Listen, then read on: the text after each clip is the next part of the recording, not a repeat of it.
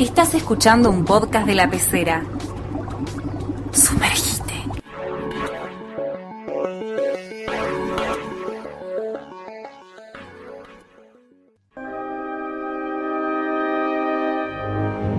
A lo largo de la historia existieron y existen diferentes nociones del mundo mágico en nuestra vida diaria. Referencias como Merlín, en referencia al mito de la espada en la piedra del rey Arturo, o el basilisco en la mitología griega, son algunos de los ejemplos que aparecen a lo largo de los libros de Harry Potter. En esta oportunidad queremos charlar un poco sobre esas figuras que son universales, pero que fueron adaptadas y captadas al mundo de Harry Potter. Estoy con Lisandro, con María Emilia y con Hernán para charlar un ratito. Chicos, ¿cómo están? Hola chicos, ¿cómo andan?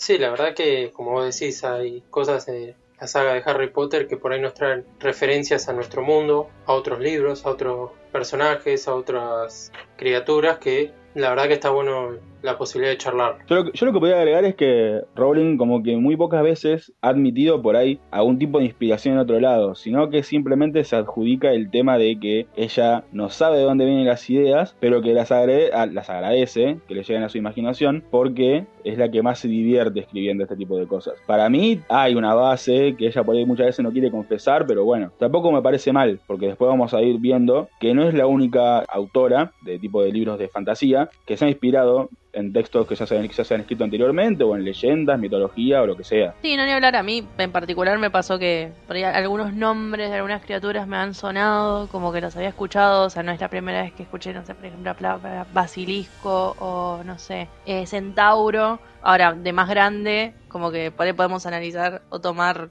la idea que, de que Rowling obviamente se inspiró en todo eso, o sea, no es que todo lo que creó nació de su cerebro, digamos, cosa que es lógica y creo que no, o sea, obviamente no está mal. Sí, por ahí es eso como dice Mar, o sea, no es algo que si hay que crucificar a JK por usar a los centauros o, usar a Merlín. A ver, eh, estamos hablando de una saga de un de magia, vamos a decir, y, y usar de referencia a Merlín para mí es como hasta homenaje a, al creador del, vamos a decir, del libro de, la espada en la piedra, porque, a ver, Merlín en, la historia no suma ni resta, pero que lo mencionen en, en las frases como por las barbas de Merlín o, o condecoren con un premio con, Merlín, para mí es como un cierto homenaje y hasta está, es lindo. Digo, por ahí de, de los magos más conocidos, más allá de fuera de Harry Potter para mí es una buena manera de universalizar capaz un discurso, de tomar referencias que son históricas y hacerlas propias, como que permite eso, una universalización de, de hablar de, figuras como Centauro, que son propias de, la mitología griega, de hablar de, Merlín, de poder captar elementos capaz de, hacer propia la astrología, porque eh, se da como materia y es algo que se estudia en su, momento en la antigua Grecia. Me parece que es una manera de articular todo un discurso en relación a lo, a lo mágico. Sí, es como tomar una criatura, un personaje y ponerlo dentro del propio universo que en este caso Rowling creo, por ejemplo, qué sé yo, no sé, eh, tomar a Merlín, que como ya dijimos, por ahí era conocido universalmente por ser un mago, qué sé yo, el mago más conocido, y no sé, meterlo en Slytherin, por ejemplo. Es como que, no sé, lo hizo propio. No, no, no es que, digamos, lo, plagió, sino como que lo incluyó. No, claro, además para mí, encima es como, también hay que, o sea, yo lo pienso a modo como si fuese un escritor, digo, si tenés que crear todas las criaturas mágicas, tenés que darle un tiempo para explicar qué criatura mágica. Ahora nos mencionás centauro y nosotros ya sabemos que es un centauro. Por ahí le puede dar alguna característica propia, algo particular de tu saga, como hacen cualquier escritor que usa alguna criatura mitológica o, algo conocido, como decís Merlín, lo trajo para Slytherin entonces lo metió como en la saga. Hasta los cromos de magos incluso, o sea, lo vemos en cromo de magos, lo vemos, no sé, por ejemplo con Lockhart, con la Orden de Merlín, o sea, como que está. O sea, no está presente su figura, pero está la idea de que Merlín existió y en el universo de Harry Potter se toma, digamos, como un personaje importante. Pero es eso, entonces voy a decir, ya ahí me ahorré 3-4 párrafos para destinarlos a explicar las aventuras de Harry, vamos a decir. Y no tener que ir explicando cada criatura, porque si voy a decir, tengo que inventar todas las criaturas, es un trabajo, ¿eh? digo, creo que muy pocos lo han hecho, o sea, han tomado por ahí algunas propias, pero las de relleno, vamos a decir, son particulares de otras. Yo creo que de esta manera lo que se logra es como darle un marco teórico a toda la historia, o sea, más allá de Harry Potter, la posibilidad de captar estas ideas es teorizar sobre una gran historia universal de la magia o, de la mitología y que esta captación de ideas me parece que sume, que no, no es que resta. a la, a la, a la saga. Bueno, la verdad que hay un, hay un lindo debate por ahí en el mundo literario de cuántas referencias hay de Harry Potter con otros textos, con otros libros. Por ahí algunos muy tirados de los pelos, para mi, en mi opinión, otros por ahí en homenaje a, como Rowling misma dijo, que lo pensó, o sea, lo, hizo a propósito, buscó eso.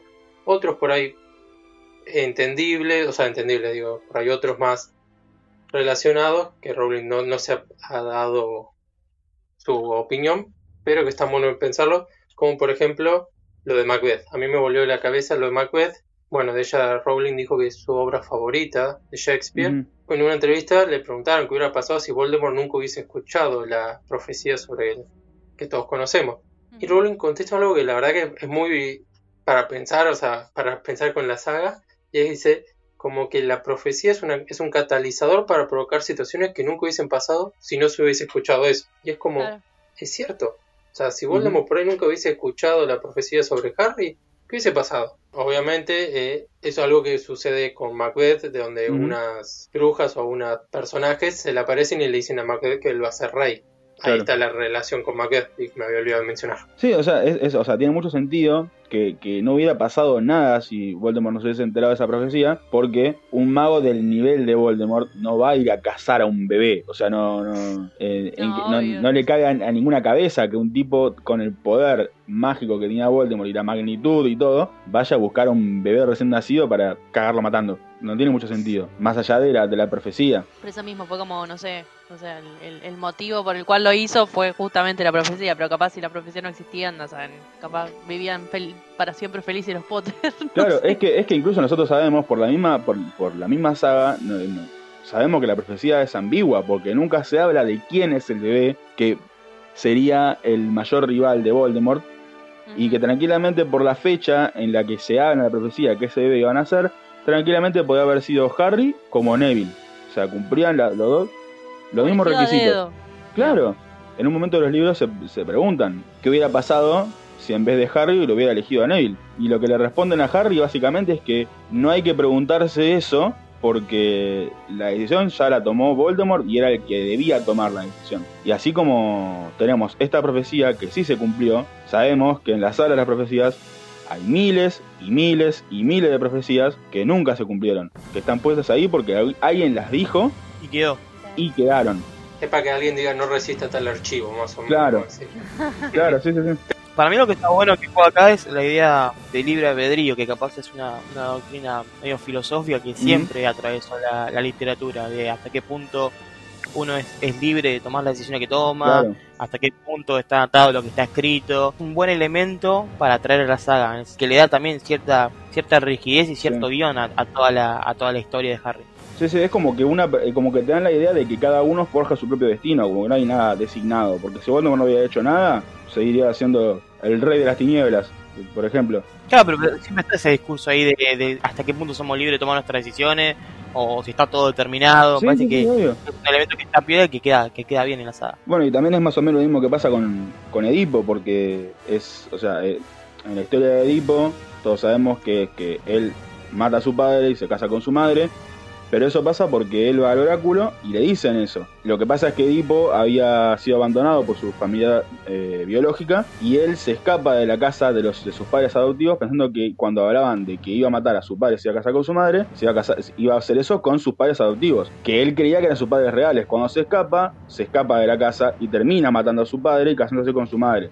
Si el chabón no le hubiera dado bola a nada lo que dijo el oráculo, se quedaba con sus viejos, con sus viejos adoptivos, no hubiese pasado nada de lo que termina pasándole. Forja su propio destino. Bueno, igual acá por ahí, nada que ver, pero pensándolo así en voz alta, podemos hacer como es esto, o sea, si estamos hablando de cuando los autores toman referencias a otra cosa, podemos decir que Macbeth también podría tomar un, con el tema de la profecía, tomó al tema de Edipo, que fue escrito miles de años antes que eso. Entonces... Es que si te pones a, ahondar en, en cualquier, no sé, casi que cualquier cuestión o sí, detalle, obviamente mm. alguien lo es muy posible que alguien lo haya hecho antes. O sea, y no por eso es plagio y no por eso es, eh, no sé, eh, poco original, digamos. O sea, yo creo que cada uno lo hace propio y en este caso Rowling tomó algo que a mí me parece está bueno, lo de la profecía. Te deja pensando eh, en el destino, o sea, si es casual o causal, y para mí quedó muy bueno en lo que es la saga, así que bueno, en este caso. Para mí está bueno la, interpretación que se le da a algo que ya existe, o sea, vos tenés que ver cómo haces jugar a la idea de Merlín dentro de la saga y que sea como una figura superior, que es lo que se plantea generalmente en la mitología como el mago o, uno de los referentes, darle esa entidad de, que no necesariamente tiene que aparecer Merlín en Harry Potter para que sea Merlín. Es que aparte no tiene sentido históricamente, no tiene sentido que aparezca. Claro, pero la, idea flotante de, del mago superior que sea reflejada en Merlín me parece que, está buena y, que no, no es que vaya a una idea de plagio. Tampoco la idea nuestra ahora diciendo estos plagios, pero es plagio sino que cómo interpela a la historia esta figura, ¿me entiendes? Es, que creo que además, vamos a decir, jugando, ¿no? Como que JK estaba obligada a mencionar a Merlín. ¿Por qué? O sea, estás haciendo una historia de una, de, la magia, es decir, en Inglaterra.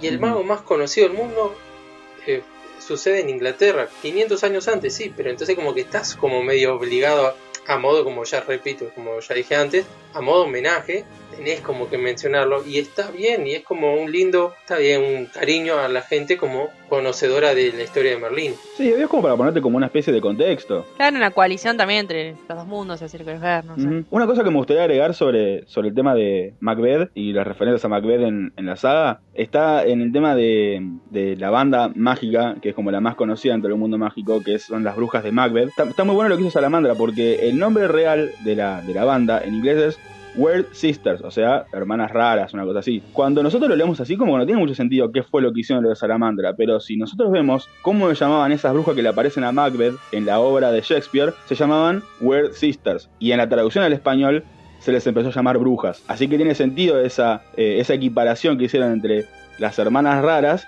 y las brujas de Macbeth que le pusieron después en la, versión de Salamandra. Así que es un lindo, un lindo detalle. Claro, como lo resignifica. Claro, tiene que ver con un hecho de que son personas que han leído ambas obras y que entienden ese guiño y que por eso le han cambiado el nombre en ese sentido. Acá bien la, acá la traducción, los traductores hicieron bien su trabajo, no podemos decir cuando muchas veces son castigados. En general las traducciones de toda la saga están bastante bien, o sea, no, no se le puede reclamar mucho, por lo menos al laburo de, en este caso Salamandra, lo que fue toda la, la saga de Harry Potter. Me parece que está. Este detalle significa que además de traducir bien, tenés una espalda de conocimiento como para decir esto va a quedar bien, no va a romper la saga. Eh, le da un sentido que capaz en el difícil laburo que es traer una obra de inglés al español, darle un, toque superador incluso. No, pero o sea, entendiste, o sea, también, o sea, yo lo que me quejo, digo, me quejo, siempre por ahí en este mundo, se en España, se critica por ahí cuando pasa el el doblaje por ahí se malinterpreta frases, se cambia cosas. Acá lo interpretaste muy bien porque acá fue un guiño de JK hacia Shakespeare, hacia Macbeth, que vos lo trajiste bien porque por ahí, como dice Erna, si vos lo pasas como la banda se llama Hermanas Raras, no queda. Para, entendiste que JK iba por ahí por el guiño a, Shakespeare y dijiste, bueno, entonces vamos a ponerle las brujas de Macbeth. Y quedó, y quedó muy bueno. Y otro, otra, otro, otra, otro agregado, que este no tiene nada que ver que, em, con el canon de los libros, pero eh, vieron que las brujas de Macbeth aparece como banda en, en la cuarta película. Sí. No sé si lo sabían esto, pero la banda que iba a aparecer como las brujas de Macbeth estuvo a nada, ¿eh? A nada literalmente de ser Franz Ferdinand. ¿Posta? Bueno. Esa es la verdadera referencia del mundo mágico que necesitábamos, ¿no? Claramente. Ah. Poder meter a Frank Ferdinand. Esos al final se terminaron bajando y pusieron a otros tipos que no tienen nada que ver con ellos, pero al principio la idea original era que la banda, la bruja de Macbeth, en Harry Potter y el Cáliz de Fuego, la película, iba a ser Franz Ferdinand. No, me vuelvo loco. Muy bueno. Sí, re. Tipo como Coldplay en Game of Thrones. Sí, y, y después por ahí retomando con, ahí, con, el personaje de, de Merlin también hay una, una claro, un claro guiño, ¿no? Con tipo Dumbledore y Harry, Merlin y Arturo, ¿no?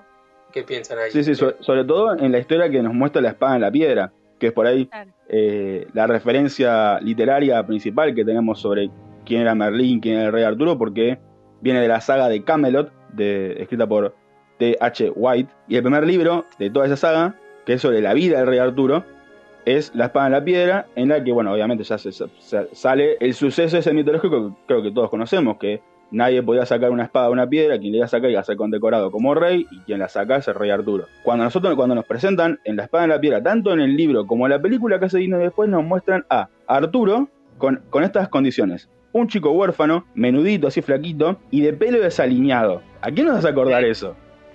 Le falta los anteojos, ¿no? Claro. Le falta la cicatriz, la, cicatriz. Claro, y, y, después a Merlín lo presenta como un mago viejo y sabio, pero medio despistado, delgado, alto, con barba larga y ojos azules. Uy, ¿quién será? Y, claro, y que encima, y que encima se lo lleva a su castillo, a Arturo, para educarlo. Es como, la historia de Harry Potter está metida en eso, en ese cachito está metida la historia de Harry Potter. Che, igual ahora se me acaba de ocurrir también la misma espada, la espada de Gryffindor.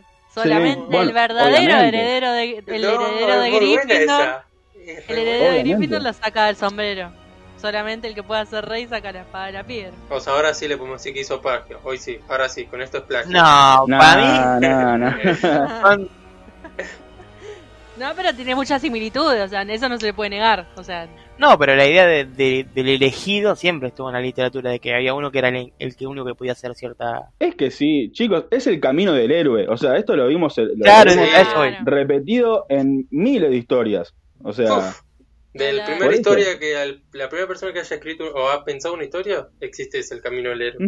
Sí, sí, obvio. Por eso. Hasta la Biblia es el camino del héroe, me parece. Así que imagínense. Justamente iba para ese lado. O sea, la Biblia. hablemos, hablemos de la Biblia. Y, y con esto que vamos a decir ahora, me parece que ahora tiene más sentido. Me parece que si nos ponemos a ver los epitafios de las tumbas de los Potter y de los Dumbledore, ahí tenemos una pastillita, porque los dos son pasajes bíblicos. Claro. Ambos dos.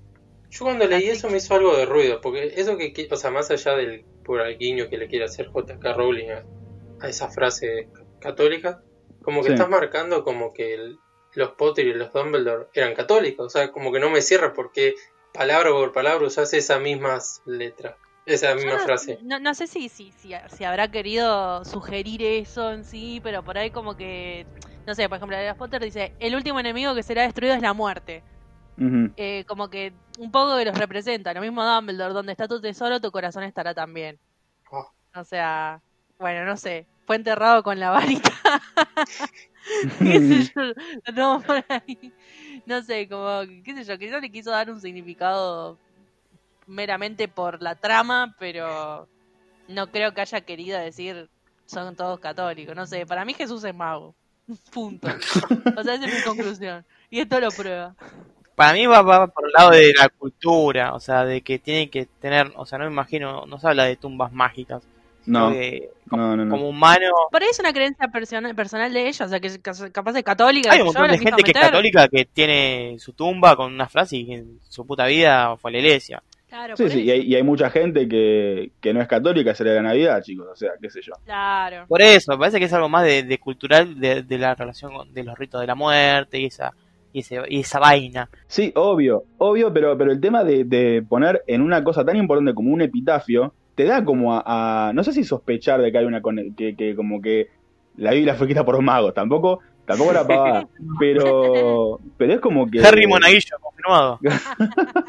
pero es como que es loco. Tipo, como que hay una, una conexión mucho más grande entre, entre lo que son las cuestiones religiosas en Harry Potter de la que nosotros podemos llegar a sospechar. Si se pusieron esas frases es porque alguien leyó la Biblia, chicos. Así que es como que. No, sé en qué momento se pusieron a leer, pero leyeron, leyeron un libro de magos, básicamente. Es que Rowling, Rowling, dijo que los dos, esos dos pasajes los, los pensó mucho tiempo antes de, haberlos escrito. O sea, como que a ella le, le significan algo y bueno, Aprovechó y los puso ahí, digamos. No se niega la conexión que puedan ya tener con lo que es la trama de la, de la saga. Pero hay un montón de, de, de otras frases que se pueden haber usado. Pero bueno, estas quedan geniales, quedan bien, pero son pasajes de la Biblia. Y eso es lo que hace ruido. Es un detalle nomás. Igual digamos que la historia de Jesús y de Harry es bastante parecida. Tiene algunas conexiones. O sea, son eh, personas elegidas. Jesús en, Star Wars también, en también, un montón de lados. También, sí, sí, por eso. Pero son personas. En el caso de Jesús y Harry, son personas elegidas. Las dos murieron en algún sentido, o sea, Jesús, digamos, murió posta. Harry no sabemos hasta qué punto estuvo muerto, pero bueno, nos dan a entender como que pareciera que sí. Pero bueno, y resucitaron para salvar a la humanidad. Así que como que tienen alguna conexión. Como Juan Nieve. No me parece, claro, no me parece tan tirado de los pelos tampoco, como otras cosas que podemos llegar a ver después, como tipo, hablan de las crónicas de Narnia, chicos, o sea, es pasar de un ropero a una estación de tren y son dos mundos diferentes, o sea, no. En, en, en, este caso puede ser que haya como alguna conexión que por ahí haya adquirido. Eh, no sé si. decir, miren que Harry Potter es Jesús, sino como tipo de, ah, esta historia es interesante por este lado. Vamos a agarrar esto y vamos a ponerlo en este lado. Yo no diría que Harry Potter es Jesús. O sea, Harry Potter no, no, no, no es que Harry Potter es Jesús. Tiene una historia heroica, o sea, que se quiere verlo por ese lado, que lo comparte, como dijo Machu, con un montón de otras historias así también heroicas. y por ejemplo, yo tengo, para, para llevarlo a otra saga, hay muchas conexiones, ¿no? Con Señor de los Anillos, ¿no? yo pienso, por ejemplo, Sauron y Voldemort son prácticamente sí, son, la misma son y Darth Vader, claro. y Darth Vader y, ah, vos querés todo. toda la saga.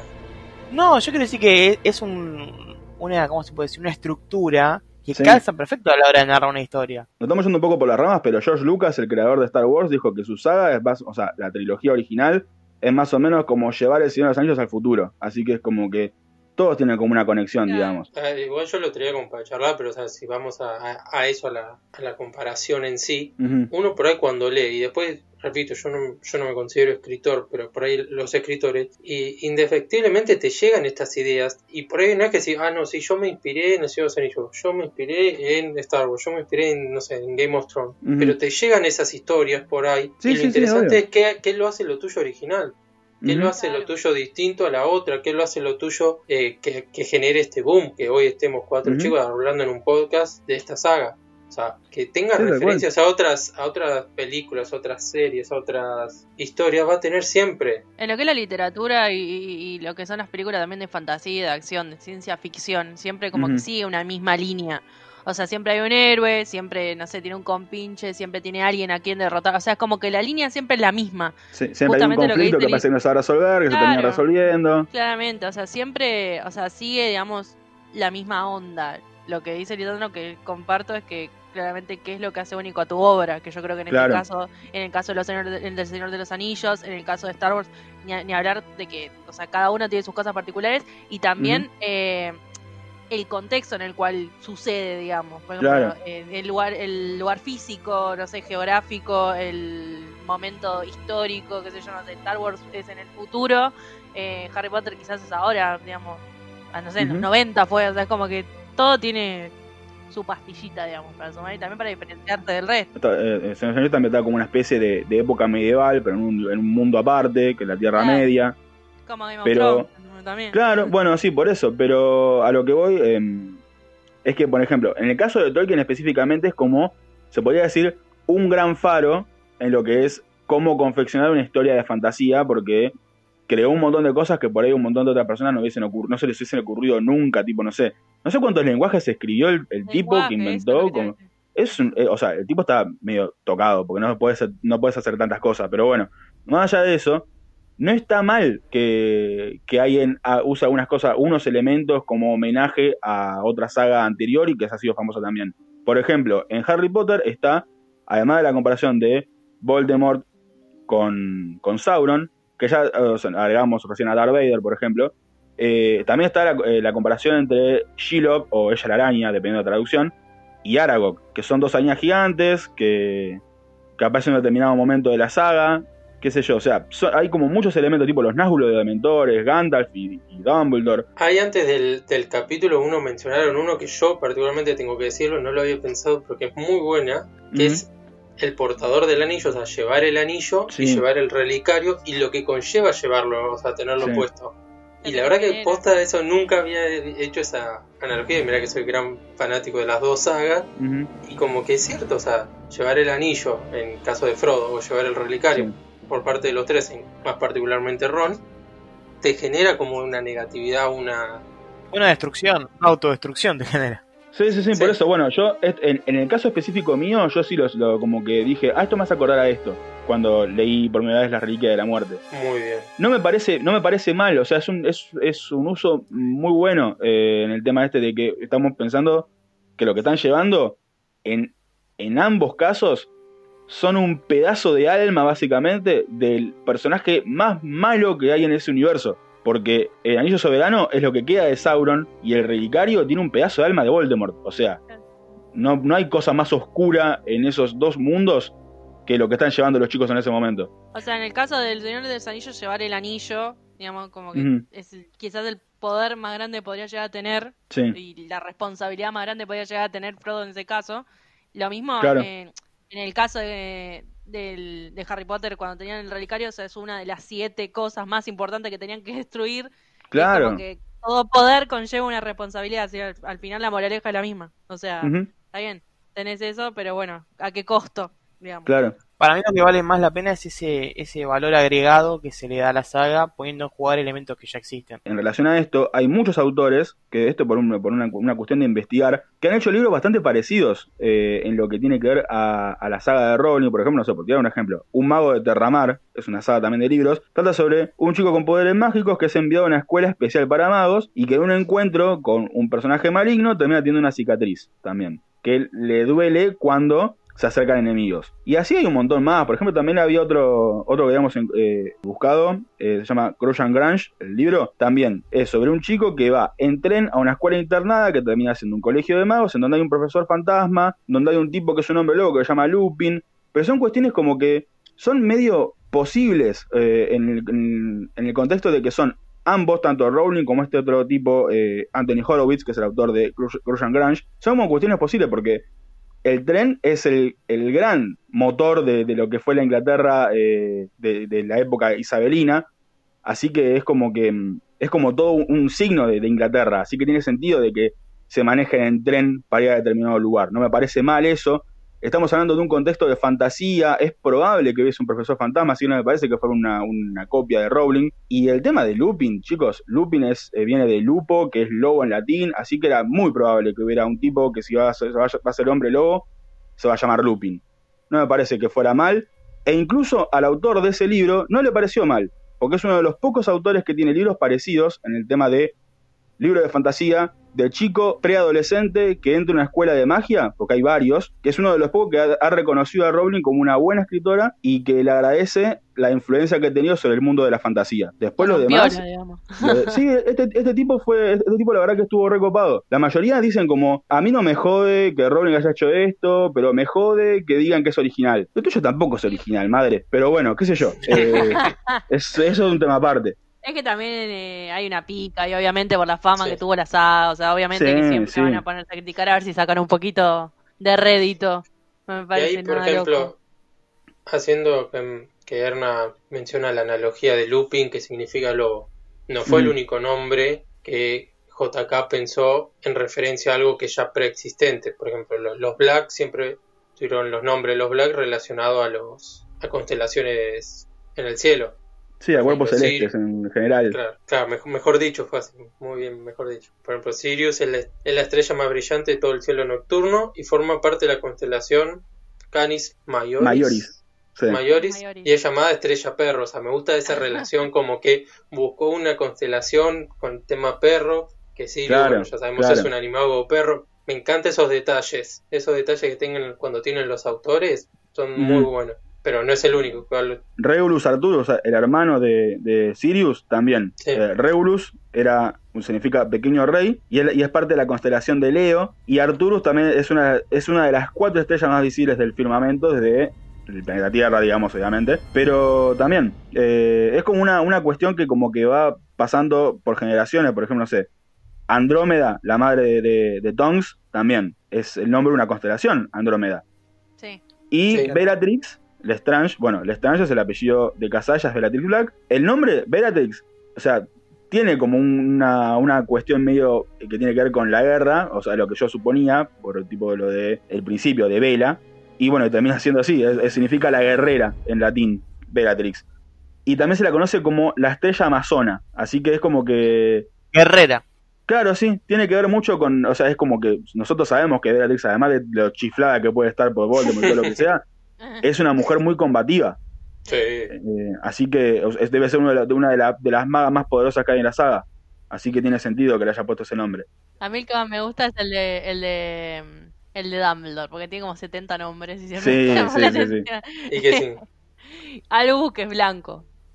tipo Alba, una cosa así. Por la pureza. claro. Percival, uno de los caballeros del Rey, Arturo, del Rey Arturo. Y también el papá se llamaba así. Wulfric un santo inglés del siglo XII. Brian no sabemos. Ese sí, ese sí que no sabemos. Una pastillita dijo, bueno, le mando uno más. Y Dumbledore es una palabra inglesa que significa abejorro. Y Rowling dijo como así como anécdota que le eligió porque le, parecía gracioso imaginarse eh, como a Dumbledore, digamos, un bando hablando para sí mismo. Como que era gracioso. Y por eso eligió el apellido. Y, que después queda bien. O sea, Dumbledore queda bueno el apellido. Aparte, digamos todo. Sí, eh, después uno que me parece tipo onda es esto y es esto, tipo, tiene, o sea, este, este, este, tipo nació para ser hombre lobo, eh, es el, nombre de Lupin. Porque sacando el segundo nombre, que es John, bueno, pero Remus Lupin, Remus es el nombre en latín de uno de los fundadores de Roma, Rómulo y Remo, que crecieron ah, amamantados por una loba. Claro. Y después está el tema que ya mencionamos, que Lupin eh, significa lobo en latín. Así que es como que este, este pibe ya nació y la madre dijo, este va a ser hombre lobo. Porque no, es como...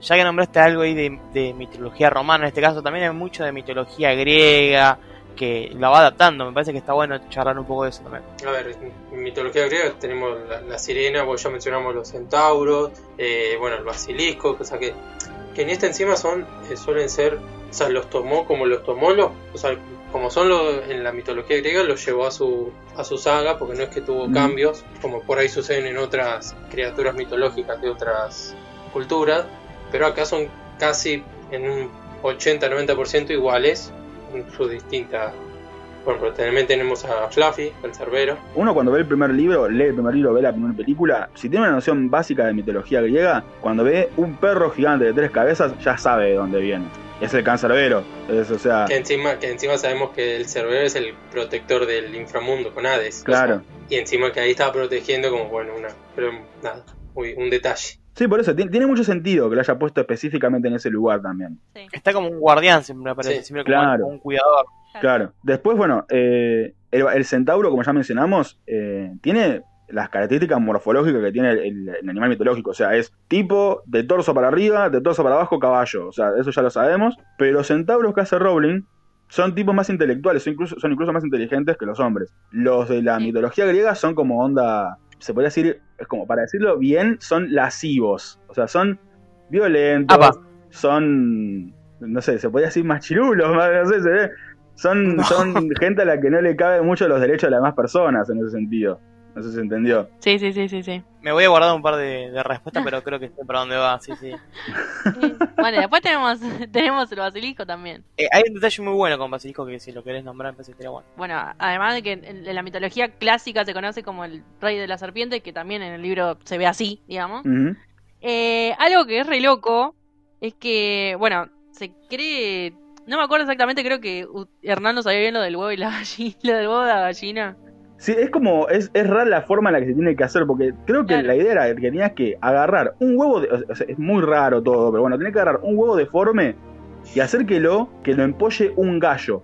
Y en la mitología griega agregaban que lo, después lo tuviera que empollar un sapo. Y de ahí como que agarraba las, los poderes de ambos tipos de animales y de ahí salía el basilisco. No sé a quién se le pudo haber ocurrido todo esto, pero bueno, cuando Rowling... Anfibio y ave y que ser un reptil. Hay algunas, algunas concepciones de basilisco que aparece con pecho de gallina, o sea, es como muy raro. Claro, sí. Incluso en un momento, después en la, en la Edad Media, el basilisco pasó de ser una serpiente a ser un gallo. O sea, es como que no, no, ya ahí se fue todo el carajo. Pero, pero bueno. En el caso de, de lo que es la saga, se dice como que Erpo el loco fue el que, creó el primer basilisco, digamos. Aparentemente, no, no, sabemos cómo, pero supongo que lo habrá hecho como dijo Hernán, no sé, quiero creer. Ese método medio extraño. Y nada, lo pudo controlar porque hablaba Parcel. Y lo loco de Erpo, el loco justamente, es que después de haber creado el basilisco, es que mató a alguien y creó un Horrocrux que fue ese basilisco. Qué semanita habrá sido eso, ¿no? Sí, sí. No, no, hizo un basilisco y se inventó los zorros. Pero bueno, la cuestión, es complicado, y yo en cuarentenado, viste, como un montón.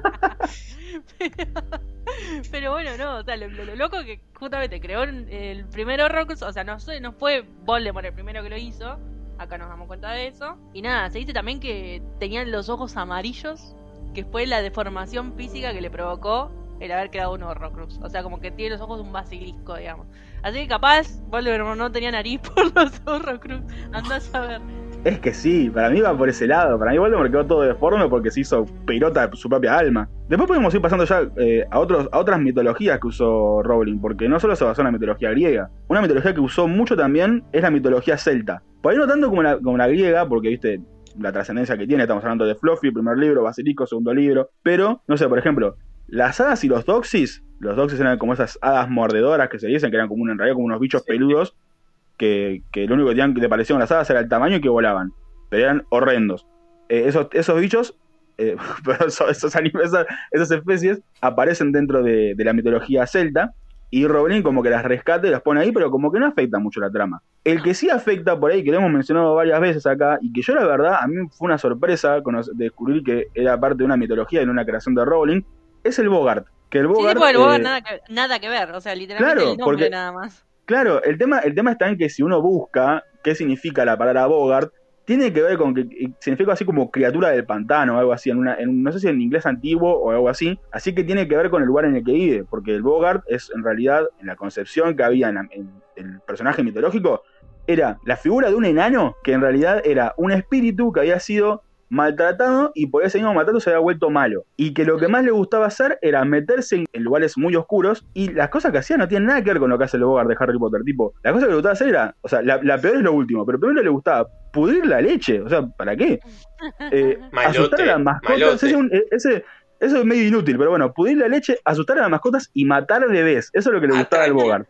Ah, bueno, ahí se fue un poco se fue un poco a la mierda, pero ahí, nos damos cuenta de que la niñez ahí. Claro, ahí nos damos cuenta de que Rowling lo, único que agarró del Bogart es el tema del nombre. Después toda la mano tiene nada que ver con lo que es la lógica del, personaje mitológico. Y otra cosa que también me, llamó la atención es que posiblemente el Boogeyman, el hombre de la bolsa, venga de la, de la concepción del Bogart, del Bogart original de la, de la mitología. Claro. Claro, pues no era que lo asustaban a los nenes diciendo te va a venir a buscar el hombre de la bolsa. Claro.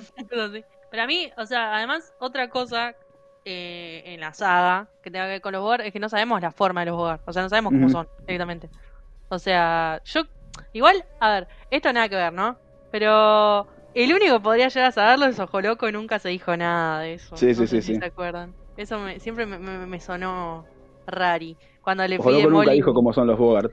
Claro, como que se lo llevó a la tumba, Ojo Loco. Igual está bueno eso. A mí siempre dije que está. O sea, no sé si siempre, pero las veces que lo he charlado, está bueno no saberlo, que quede el misterio de cómo es el Bogart, por más que Ojo mm. Loco lo sepa. Igual no sé si lo habrá visto a través de la pared y el Bogart se, se avivó y se transformó en su miedo, o no se dio cuenta el Bogart, nunca, lo vamos a saber en realidad, pero bueno, siempre me sí, pensar cómo habría sido. Otro, otro que también de la misma mitología, que por ahí es uno de los que, o sea, los últimos dos que por ahí podemos mencionar en la mitología celta son por un lado el, tema del ciervo blanco, que lo vemos, en realidad lo vemos representado por los patronus, sea, la familia Potter todos tenían venados, va, ciervos en realidad, y Snape por el tema de su amor medio obse, va, bastante obse, con Lily, termina teniendo eh, el, mismo, el mismo ciervo, el mismo patronus que tenía ella. Según los mitos celtas, el, venado blanco o ciervo blanco era un mensajero y su color indica la pureza del mundo. Y además también era muchas veces sindicador, o sea, recordemos que una de las veces en las que vemos a un ciervo blanco es en el medio del bosque,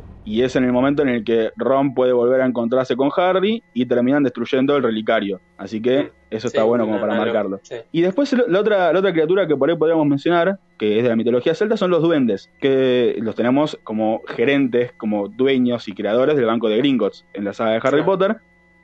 Y en la mitología son como bastante parecidos físicamente, o sea, los presentan como tipitos medio petizos, de orejas largas, tipo bastante feos, todo, todo lo mismo, cosa más o menos a la altura de un, nene chiquito, pero en las, en las sagas originales, en las, en las en las concepciones originales de la mitología celta, no está el tema de que los duendes son fanáticos del, del, oro al nivel de los, de los duendes de Harry Potter. Así que se cree que lo de Rowling pudo haber salido por dos lados. O por la deformación de, la, de, de, de esa creencia de los duendes que tienen los holandeses, que ahí sí los duendes fanáticos del oro, o si no porque Rowling agarró tanto a los duendes y a los leprechaun, que son como, como un, personaje bastante parecido, que es el, famoso duende irlandés, que, está todo vestido con trajecito verde. Sí. Claro, yo creo que por ese lado.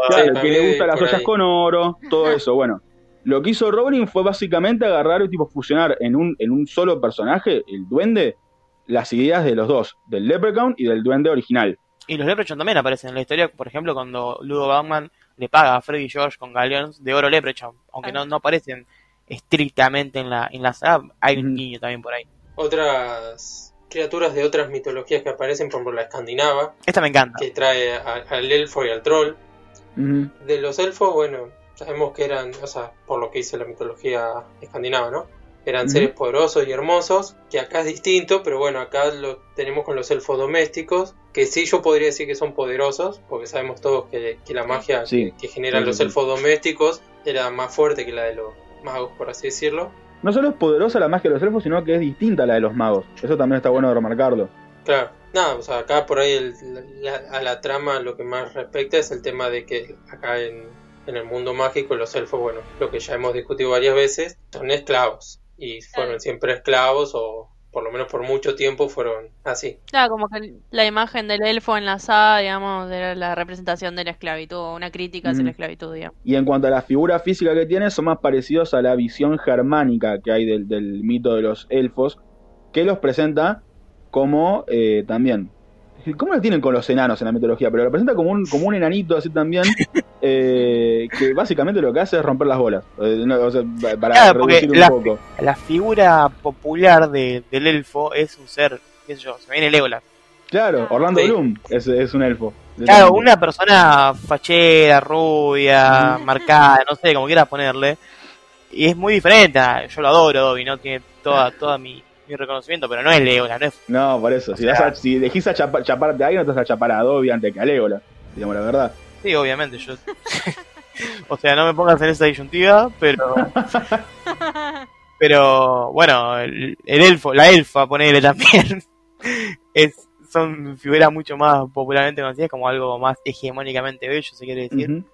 Y otro, elemento que justo por dicha es el troll, que también hay mucho ahí de, gigantismo, que creo que está bueno, que se usa mucho. Creo que esto también eh, relacionado a lo vikingo, me parece que está bueno. de grande, de bruto, de que todo lo que, lo que tocan lo rompen, una cosa así y está bueno, está bueno que, que, Rowling agarra al troll de las montañas, porque si recordemos que Quirrell cuando aparece el troll de las montañas, dice un troll de las montañas en las mazmorras, no, no me acuerdo cómo era la frase completa, pero dan a entender como que hay distintos tipos de troll y en la mitología nórdica hay distintos tipos de troll. A medida que se van acercando más a, a terrenos más bajos, que no están tanto en la montaña, se vuelven un poquito más sociables y se vuelven también bastante más peticitos. La manda viene en paquete grande. Claro, claro.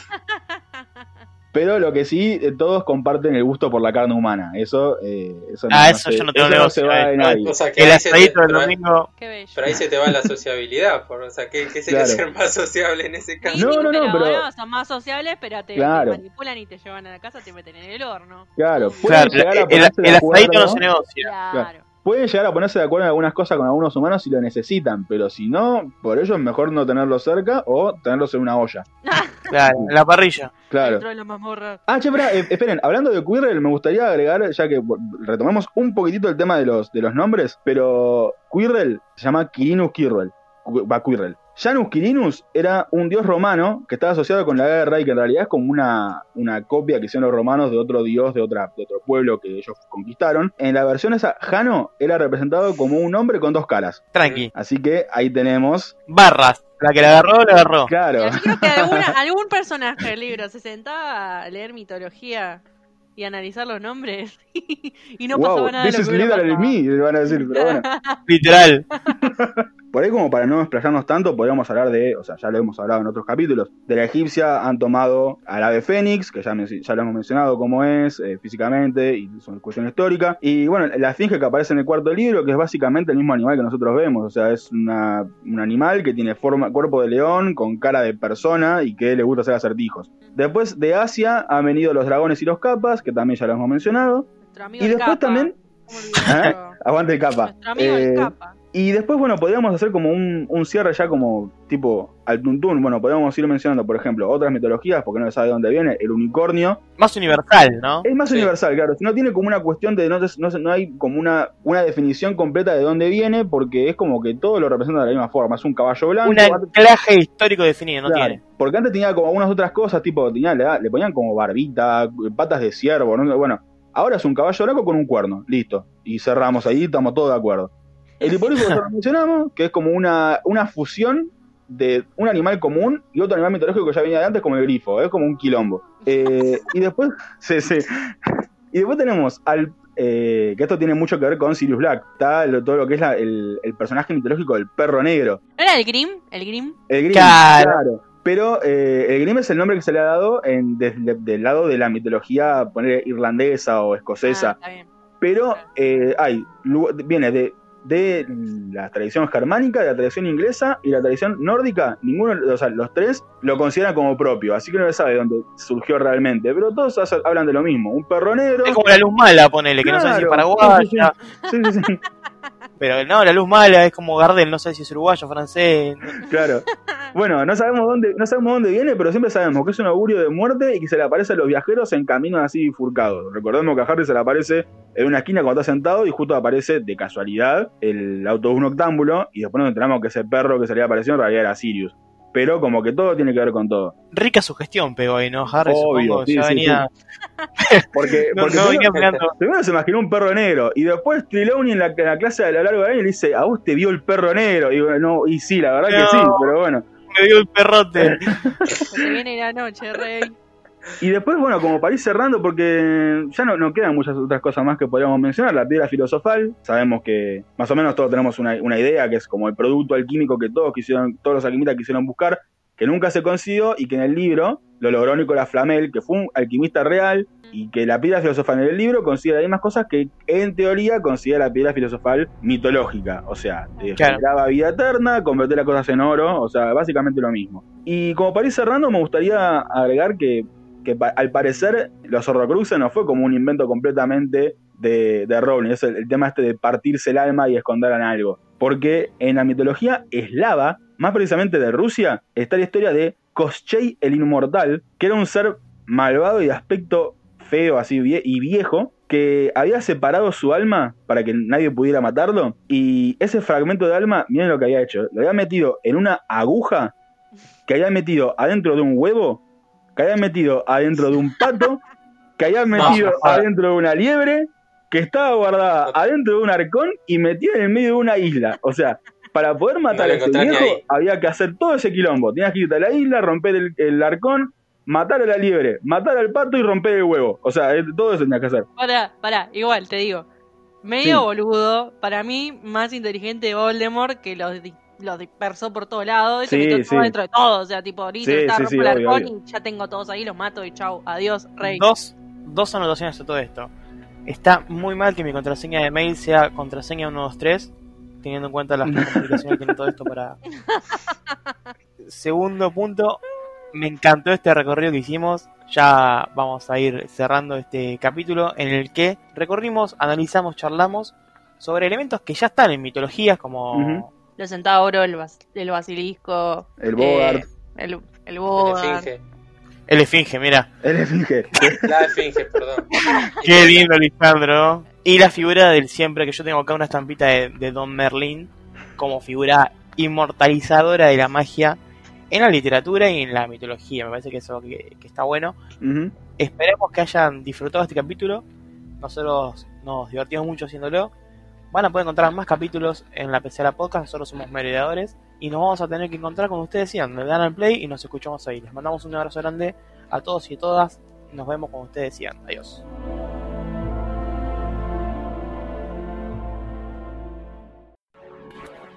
Esto fue un podcast de la pecera, contenidos originales para escuchar.